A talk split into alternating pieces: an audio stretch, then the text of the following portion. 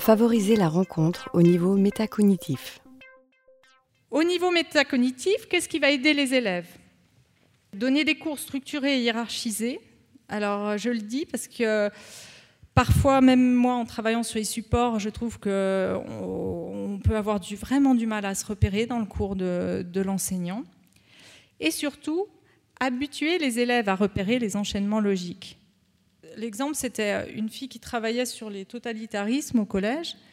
Et en fait, y a, on fait le nazisme et puis on fait euh, dans le totalitarisme le, communisme, enfin Staline.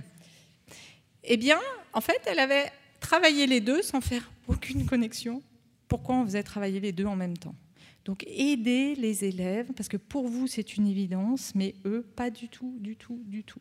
Aidez-les à faire des connexions, puisque, je le redis, le cerveau ne fonctionne que par connexion. Être dans le non-jugement, c'est pas la peine de dire c'est bien, c'est mal, machin. C'est tu as fait ça, est-ce qu'on a atteint l'objectif? Qu'est-ce qui manquait pour atteindre l'objectif? Il manquait ça. Alors comment on peut faire pour euh, avoir ça? Donc c'est vraiment un dialogue euh, de travail, mais pas un dialogue de jugement. Les informations utiles, euh, je vous redonnerai un exemple. Les commentaires, on perd beaucoup de temps pour des infos qui servent à rien, en fait, qui servent à rien à l'élève. Donner du temps en classe pour l'échange sur les procédés. Donc je pense que si je vous laissais interagir, vous me direz oh là là là là, mais on n'a déjà pas de temps en classe et le programme et voilà. Mais dites-vous, alors je vais vous dire quelque chose qui va peut-être vous parler.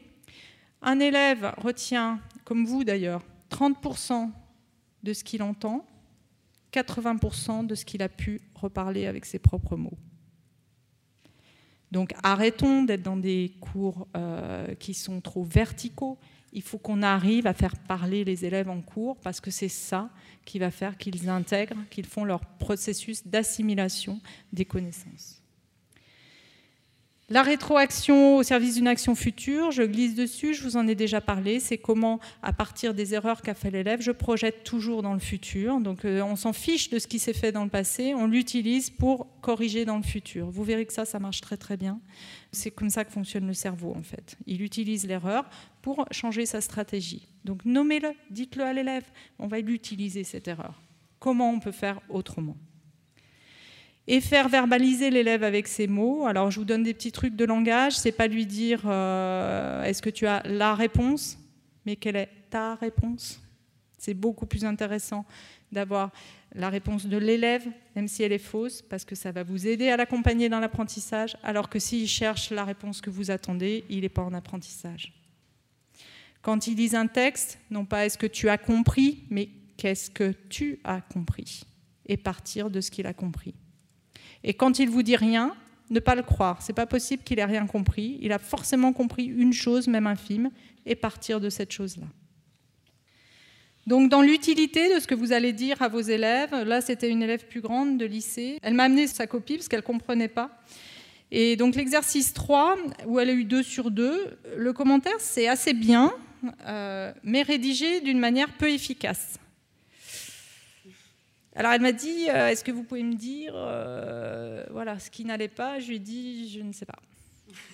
Voilà, je... Donc en fait, l'enseignant a passé du temps à mettre ce commentaire, mais qui pour moi n'avait n'a aucune utilité. En fait, on, ne sait pas quoi en faire. Il n'indique rien de concret à l'élève.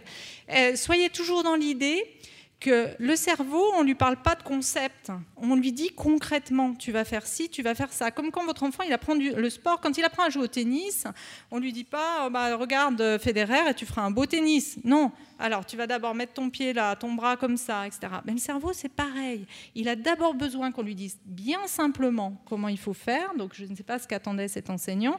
Je ne sais pas ce que c'est que rédiger d'une manière efficace. Je ne sais pas si c'est plus court, si c'est des jeux, je ne sais pas. Par exemple, des élèves qui ont des soucis de rédaction, moi je leur donne une consigne très claire, tous les élèves 10 notamment, euh, parce que assez étonnamment, les élèves 10 sont perdus avec les phrases complexes, mais n'écrivent que des phrases complexes, donc qui ne veulent rien dire en fait, qui tournent en, en boucle. Donc je leur dis, écoute, tu fais une chose, une idée, c'est un sujet, un verbe, un complément. Eh bien ça, ça aide le cerveau à organiser sa pensée. Alors, bah, l'État tient totalitaire. Euh, je vous donne l'exemple d'un prof d'histoire qui, lui, systématiquement, à la fin de la leçon, donnait un résumé, on va dire, du cours pour que tous les élèves aient bien les mêmes bases euh, pour travailler. Parce que vous verrez aussi que ceux qui sont au collège, la prise de notes, euh, il peut y avoir des élèves qui n'ont aucun trouble, mais qui sont en grande difficulté dans, dans la prise des cours. Et donc là, ce qui est bien, c'est que le prof remettait pas tout il mettait par exemple la définition à connaître, mais il ne la remarquait pas. Donc ça veut dire que l'enfant faisait des allers-retours euh, avec son cours. Et ça, pour les parents, c'est très très très rassurant, hein, parce qu'ils sont sûrs qu'ils ont le bon contenu.